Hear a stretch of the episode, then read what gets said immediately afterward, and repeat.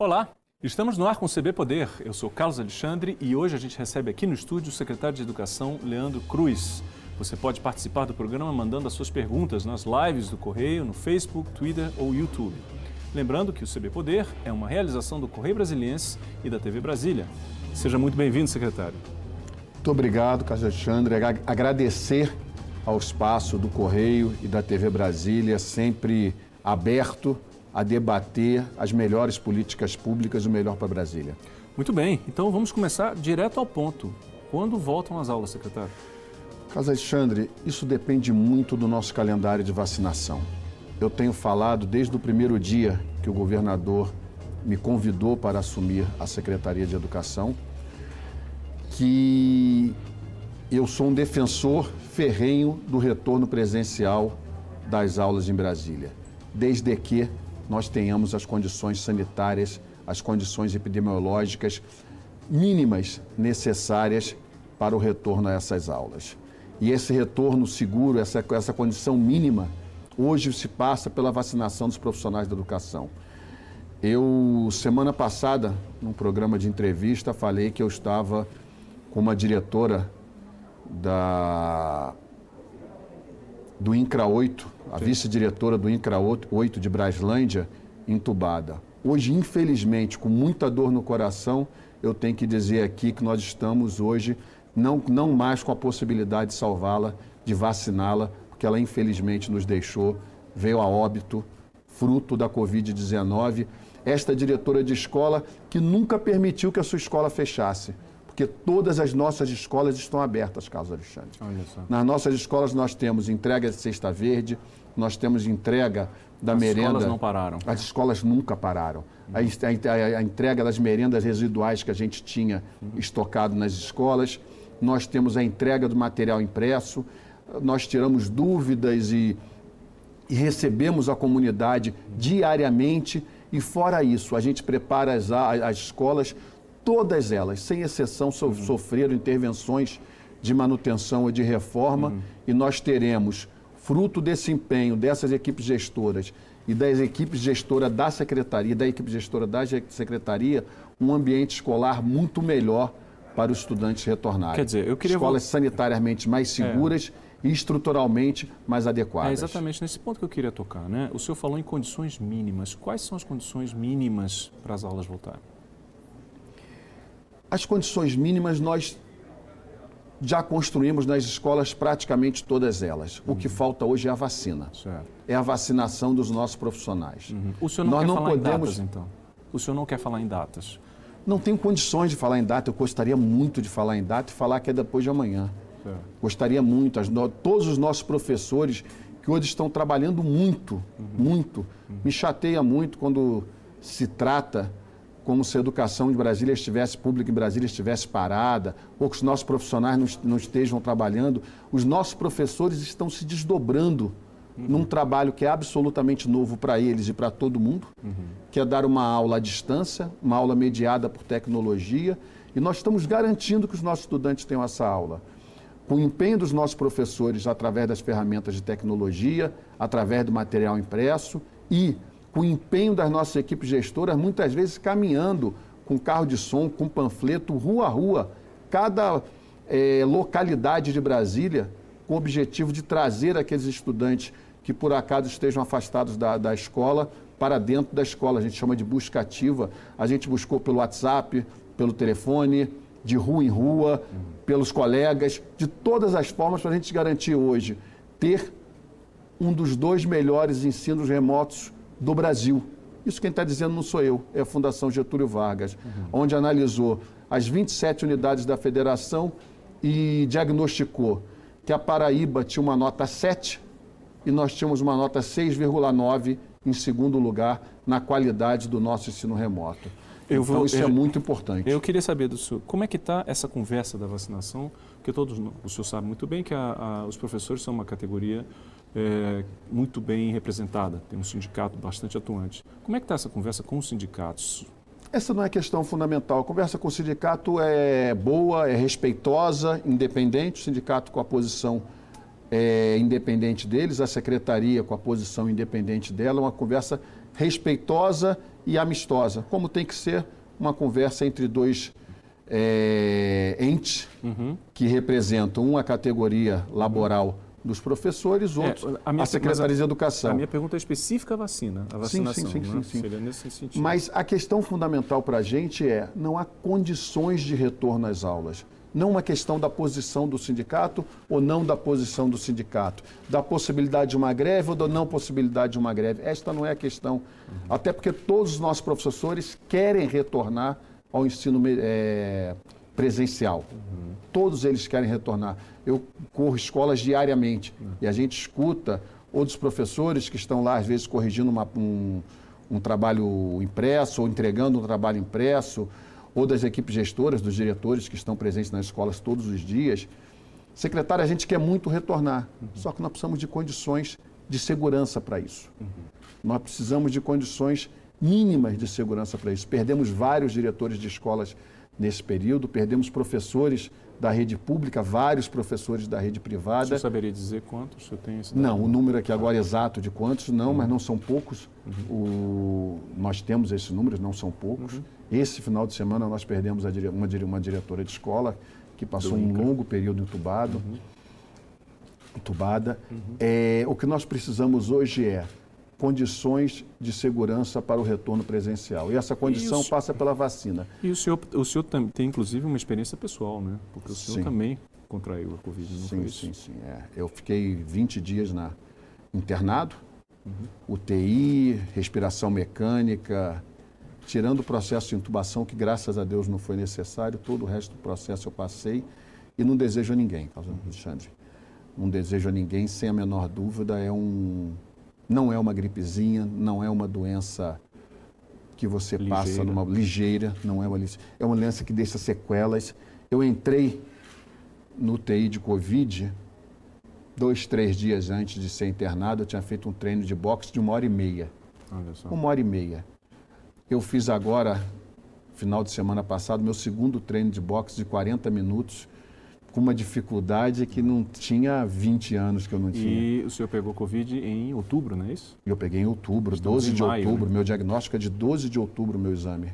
Ou seja, veja então, a extensão. A extensão dessa doença no corpo humano. Uhum. Então não é um negócio pequeno. Por isso o senhor defende essa questão das condições mínimas né, nas escolas? Não só por isso. É claro que você tem essa experiência. Eu já defendia antes, então eu gosto de separar muito essa questão porque eu sempre defendi. Uhum. Eu defendo as condições mínimas para o retorno presencial, as condições de saúde mínimas, desde o meu primeiro dia à frente da Secretaria de Educação, que o, foi em junho do ano passado. Esse plano que foi desenvolvido, é, plano de vacinação da categoria dos professores, ele foi desenvolvido, foi concluído há poucos dias, não é isso? Eu, quais são, qual é o detalhe que o senhor acha que é importante salientar? Existe uma, uma ordem? De quantas pessoas Existe. nós estamos falando? Como é que vai em ser Em torno isso? de 80 mil pessoas. Uhum.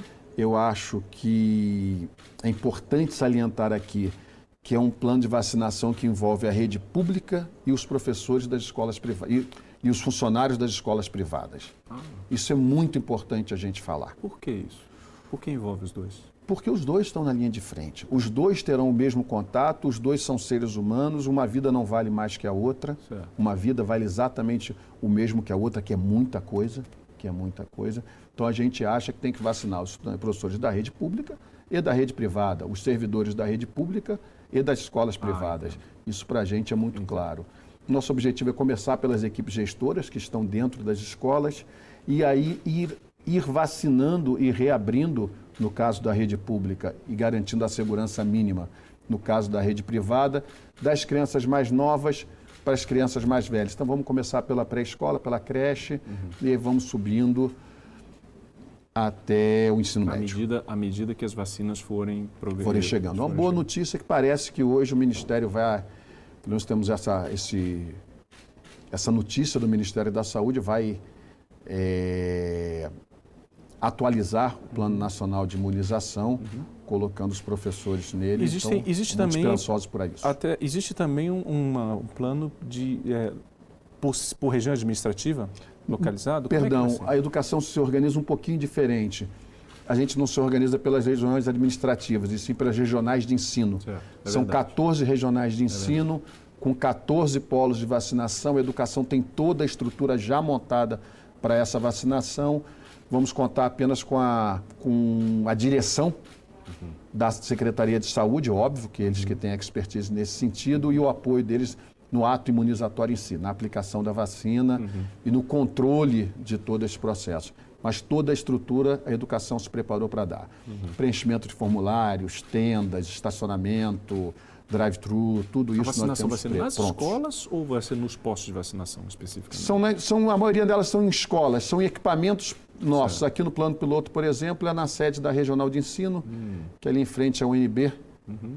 na L2. Uhum onde a gente tem uma sede histórica da secretaria. É verdade. E a gente reconstruiu essa sede histórica, estava fechada há anos. Nós estamos reabrindo essa sede histórica toda reformada, tirando mais um prédio de aluguel e migrando para um prédio público. Então, a médio prazo significa uma grande economia uhum. para os cofres públicos, além de retomar um pouco da história da uhum. Secretaria de Educação é num prédio onde boa parte da, dos nossos professores, nossos servidores tomaram posse, é se, se dirigiram administrativamente. Então, um lugar muito importante, muito de muito carinho para a nossa dúvida, rede. É um, é um, é um prédio, uma estrutura super importante para a história da educação de Brasília. Exatamente. Né? Brasília, que desde o início sempre foi uma ponta de lança na educação, vide a Universidade de Brasília e todo o trabalho que foi desenvolvido até no planejamento da cidade com Lúcio Costa, a questão do conceito de escola-parque, quer dizer, tem todo um, um eu, lastro aí. Eu considero as escolas-parques uma das experiências mais magníficas uhum.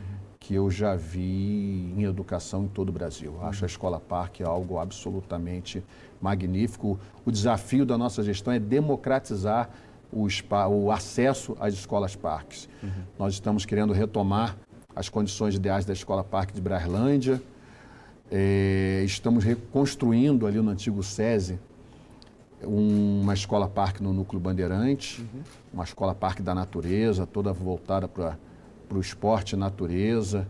Então, escola parque do esporte e da natureza, então toda vocacionada para essa Existe área. um trabalho, então, para resgatar, digamos assim, a escola, a escola parque? Para reforçar, para fortalecer, porque eu acho que é um, é um projeto muito vivo. Eu não, uhum. não ousaria dizer resgatar, uhum. porque é um projeto muito vivo, uhum. tratado com muito carinho pelos seus diretores, os seus professores, uhum. e muito importante no nosso processo de educação dos nossos jovens. Secretário, vamos voltar, então, à questão do ensino híbrido, que o senhor comentou no início da nossa conversa. Está funcionando? Claro que tem dano claro que tem é, um prejuízo ao processo de formação.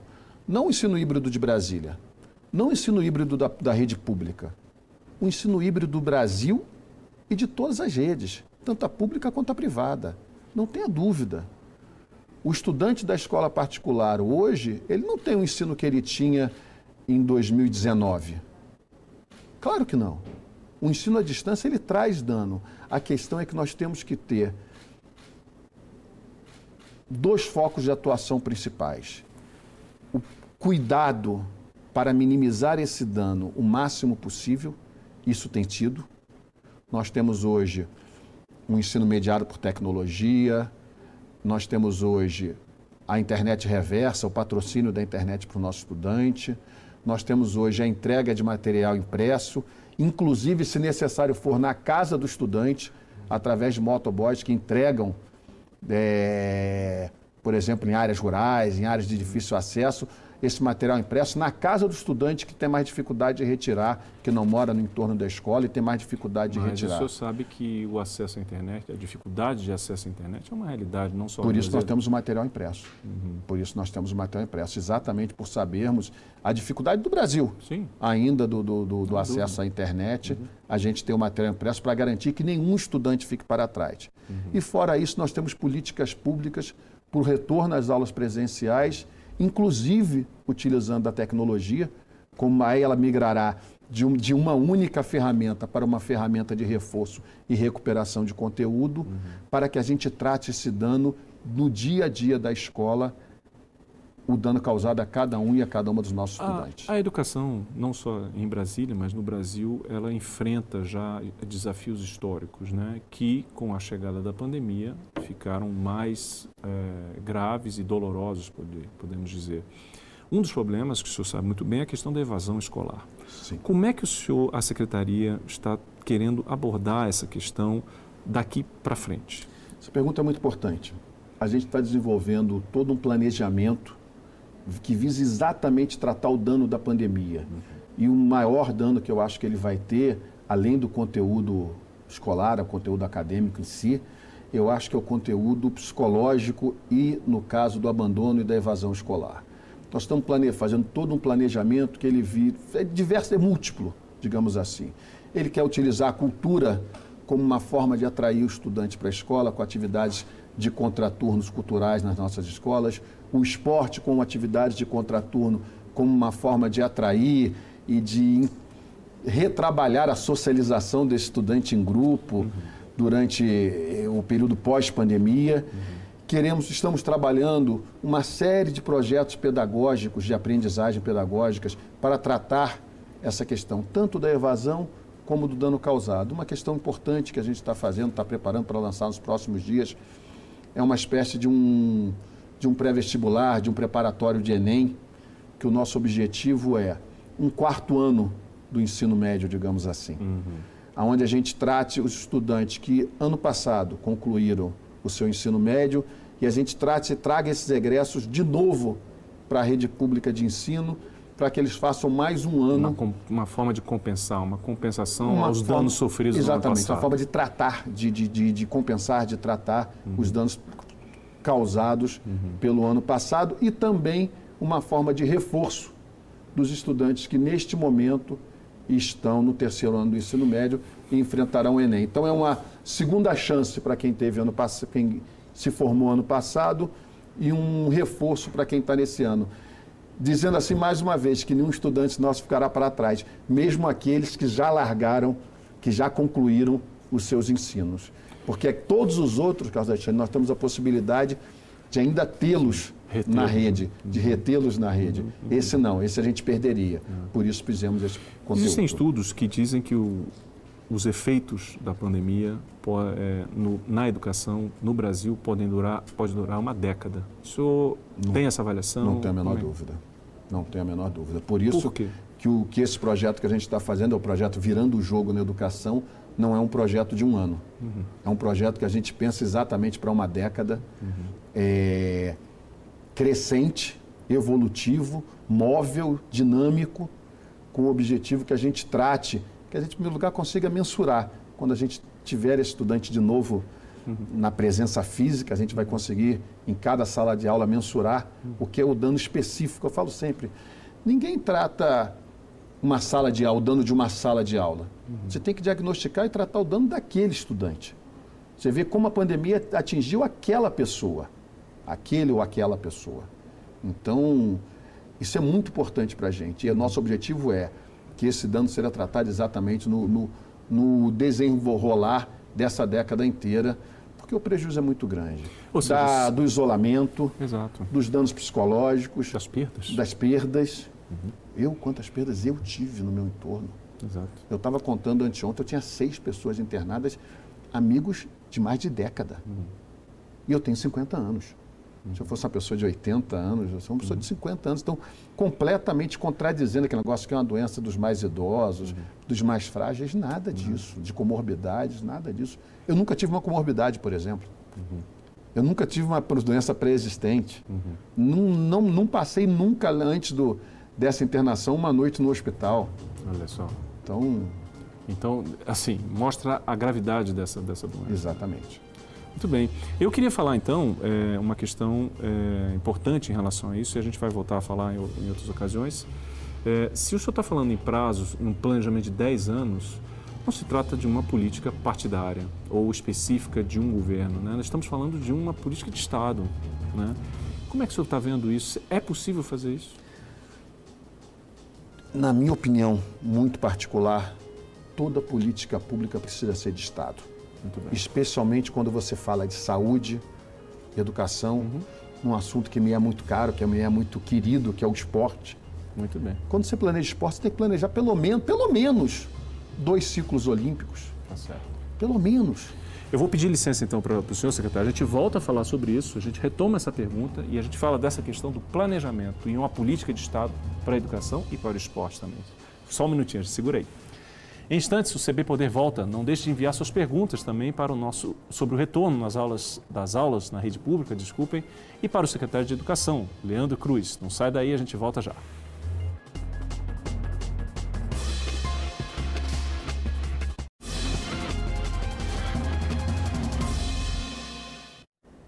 O CB Poder está de volta. Recebemos hoje aqui no estúdio o secretário de Educação, Leandro Cruz. Leandro, eu lhe interrompi na, no bloco anterior e eu volto a perguntar a questão da educação a longo prazo. A gente estava falando dos problemas graves da educação que não se resolvem com apenas um secretário ou apenas um governo. Quer dizer, são, a gente está falando de políticas de Estado. O que, que o senhor pensa disso? Eu acredito que política pública tem por necessidade ser política de Estado governos são efêmeros, são passageiros. E as nossas políticas públicas, especialmente quando a gente fala de segurança pública, de saúde, de educação, de cultura, de esporte, eu acho que são políticas que você tem que pensar elas por uma década, pelo menos. Eu falava, quando você pensa em política de esporte, você pensar em menos de dois ciclos olímpicos, que são oito anos, é, é não influenciar uhum. na formação olímpica do seu país é não influenciar na formação esportiva do seu país. Nós estamos começando aqui, para você ter noção, uma, um projeto de escola vocacionada para o esporte. Um pouco nas experiências que a gente tem em alguns lugares do Brasil, do, do mundo, é, Cuba, Rússia, Estados Unidos, onde você tem a prática esportiva cotidiana dentro da, da, da escola, uhum. onde você faz a formação esportiva ao mesmo tempo que você faz a formação escolar do estudante, educacional do estudante. Então, esse é o nosso objetivo. Nós temos uma estrutura como o CIEF aqui, que vai abrigar uma das nossas escolas vocacionadas para o uhum. esporte, com o apoio do Colégio Elefante Branco. Uhum. Então, nós temos ali um. Que é outro clássico da educação outro brasileira. Outro clássico da educação brasileira. Então, nós teremos ali uma, uma estrutura privilegiada. Uma estrutura privilegiada que eu gostaria de voltar aqui daqui a 10 anos, daqui a dois ciclos olímpicos, falar Falei que ia dar um medalhista olímpico. Começou aqui. Falei, né? que, ia, falei que ia dar aqui um, um classificado para uma Olimpíada, um medalhista pan-americano, um medalhista sul-americano. Uhum. Que o nosso desafio é formar nessas escolas alguns grandes atletas de alto rendimento uhum. e 100% dos nossos jovens que passarem pelaquela escola utilizando a ferramenta do esporte e da educação mais bem formados. Agora, secretário... A gente, a gente não vai formar dezenas e dezenas de atletas de alto rendimento. Nós vamos formar milhares de jovens muito mais bem formados, com maior é, formação moral, com maior formação ética, com mais solidariedade, valores que nesse momento estão tão raros no mundo e que a gente quer, é, através da educação, e nesse caso com o esporte como uma ferramenta uhum. educacional, reforçar, uhum. que é a solidariedade, a ética, o amor ao próximo, é. a diversidade. Uhum. O esforço, o trabalho coletivo, o trabalho coletivo, dizer, todos os ensinamentos do esporte, quer dizer, que estão aí que são super importantes até para a formação do caráter é. da pessoa, né? O Virando o Jogo é um, é um, um projeto pensado para 10 anos. Olha só. E, e, e, eu vou insistir um pouquinho então nessa questão do, de longo prazo das políticas de Estado. Muito bem, quer dizer, não se pode pensar em políticas de educação sérias se você não, não, não considerar um trabalho conjunto também. E aí, hoje nós estamos vendo aí que o, o governo federal está no seu terceiro, quarto ministro de, da educação. E existe um, existem muitas queixas também é, relacionadas à, à ausência de uma política, uma presença maior do governo federal no auxílio aos estados é, no que se refere ao, aos problemas da pandemia. Como é que está esse, esse diálogo? O senhor percebe, existe uma, uma, um, uma assistência, uma cooperação ou não? Se, como é que o senhor está vendo esse trabalho do governo federal? Nós temos um relacionamento absolutamente técnico com o Ministério da Educação, absolutamente técnico, e nesse campo ele dialoga muito bem, uhum. especialmente com a FNDE. Nós temos um atendimento muito bom no FNDE nós resolvemos problemas de, de obras, por exemplo, de escolas de Brasília que estavam há quatro, cinco, seis, sete anos é, enrolados, amarrados ali, e a gente conseguiu, fruto de uma cooperação técnica entre o FNDE, o MEC e a Secretaria de Educação, uhum.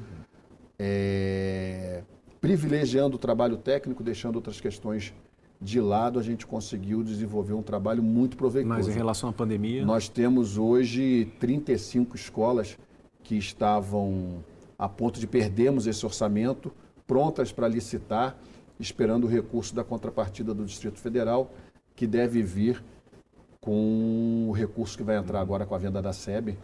Então a gente vai ter aí isso dá, isso dá 5% das nossas escolas, de crescimento de 5% da rede. Olha só. Fora o que a gente já teve nesse governo, fora o que a gente tem de andamento nesse governo, mais 5%. Uhum. Então, é uma coisa muito, um crescimento muito grande, que eu acho difícil que alguma rede tenha um crescimento deste tamanho. Cumprindo, assim, um compromisso importante do governo ibanês, que é trazer a escola para mais perto da residência do estudante. Exato. Mas em relação à pandemia, houve algum aconselhamento? Não, alguma... em relação não. à pandemia, não. Ficou cada... a Secretaria de Educação ficou Nós tratamos a nossa questão própria, com independência e assim. com a nossa própria orientação aqui. Secretário, eu vou eh, eh, tocar em alguns pontos que foram levantados aqui por nossos telespectadores. O primeiro é a nomeação de assistentes administrativos. Quando é que ela vai acontecer? Em breve, muito breve. A gente já mandou algum tempo para a economia esse processo. Ele ficou lá algum tempo na economia, necessário para as adequações uhum. é, orçamentárias e financeiras. Ele já saiu da economia e eu acho que nas próximas horas, próximos dias, nós teremos aí, tem aqui um, um furo. Opa! Próximas horas, próximos dias, nós teremos aí a nomeação desses técnicos que são fundamentais Se a gente está falando momento. de um retorno presencial. Hoje, o que nós temos de, de déficit na área de secretário escolar e de técnicos educacionais na secretaria é uma coisa técnicos administrativos na secretaria é uma coisa muito grande. Essa então, nomeação a, a, a nomeação desses, desses técnicos vai ser muito importante. E são quantos técnicos serão nomeados? Agora, agora eu não me recordo de cabeça uhum. exatamente qual foi o número, porque a gente mandou um número ano passado, mudou esse ano, tem que ver o que saiu agora da economia, da autorização da economia. É certo. Então, mas vai ser uma nomeação muito significativa uhum. uhum. e muito importante para a educação. O senhor está falando, bom, eu, não, eu sei que não é, é, Outra pergunta de, de telespectador aqui, eu sei que não é exatamente a sua é, alçada, porque o senhor disse que vac... quem está fazendo essa gestão da vacina é a Secretaria de Saúde, mas existe uma pergunta a respeito das crianças. As crianças vão, ou os familiares das crianças terão algum tipo de atenção é, relativa à vacinação, à imunização, ou isso ainda não está, está Hoje nós não, nós não, temos no mundo hoje uma vacina segura e aprovada, em especial no Brasil nenhuma, uhum. aprovada para crianças. Né? Então uhum. isso não está em discussão no momento, porque uhum. não existe imunizante a gente não pode discutir um imunizante que não existe hoje do ponto de vista científico. Uhum. A gente baseou todo o nosso procedimento da pandemia na ciência. Tá isso é muito importante a gente referendar aqui. Por isso eu digo que a volta às aulas necessita da vacinação. Isso. A volta às aulas necessita tapete é, sanitizante, é álcool em gel, distanciamento, Exato. ventilação. Isso tudo a gente foi capaz de garantir porque isso estava a cargo do governo local, uhum. do governo do GDF. Tudo as escolas estão prontas. O que nós precisamos hoje é que o governo federal nos disponibilize as vacinas em quantidade necessária para a vacinação eu dos profissionais tenho, de educação. Eu, eu queria ter uma curiosidade, o seguinte, fala-se muito em vacina, é indiscutível que a vacina é, é essencial para que a gente, que não só a educação, as escolas consigam evoluir, mas o senhor sabe muito bem também que mesmo com a vacina, outras medidas protetivas precisam ser mantidas. Né? E uma delas, o senhor mencionou aqui, é o distanciamento social. Como que o distanciamento social vai ser é, exercido nas escolas? Ou seja, menos alunos em sala de aula, como é que isso vai acontecer? Semana sim, semana não. Turma A e B, chamemos assim, só do ponto de vista lúdico para a gente entender aqui. A turma A, que na realidade é metade da turma original daquele estudante, com 50% dos, dos estudantes, Uhum. Estudará na semana A. Uhum. Na semana seguinte, a semana B, uhum. estudará outros outros 50% da turma. A sala ela vai ser distanciada pela cadeira, pela uhum. cadeira vaga. Nós vamos interditar a cadeira, certo. ficar um metro, 50 centímetros. Isso, o estudante chega à cadeira, vamos é, pregar a cadeira exato, no chão, é. não tem sentido. Então a gente decidiu deixar a cadeira vazia dentro de sala de aula exato. como um, um anteparo físico. Uhum como um divisor físico daquele distanciamento. Todas as escolas foram equipadas com pias, com lavatórios. Uhum. Os estudantes lavarão as mãos antes de entrar nas escolas e uhum. nos seus intervalos e tudo mais. Temos álcool em gel na entrada de todas as escolas. É... Temos tapetes sanitizantes para o estudante, para todos que entrarem na escola limparem os seus pés antes. Vão, ser aferida a temperatura de todos que forem entrar nas escolas. Então, todas essas medidas nós estamos tomando. Tudo pronto. Porque então. essas cabem ao governo local, cabem ao governo do GDF, cabem, são obrigação da Secretaria de Educação do Distrito Federal. O governador, logo no início da pandemia, uhum.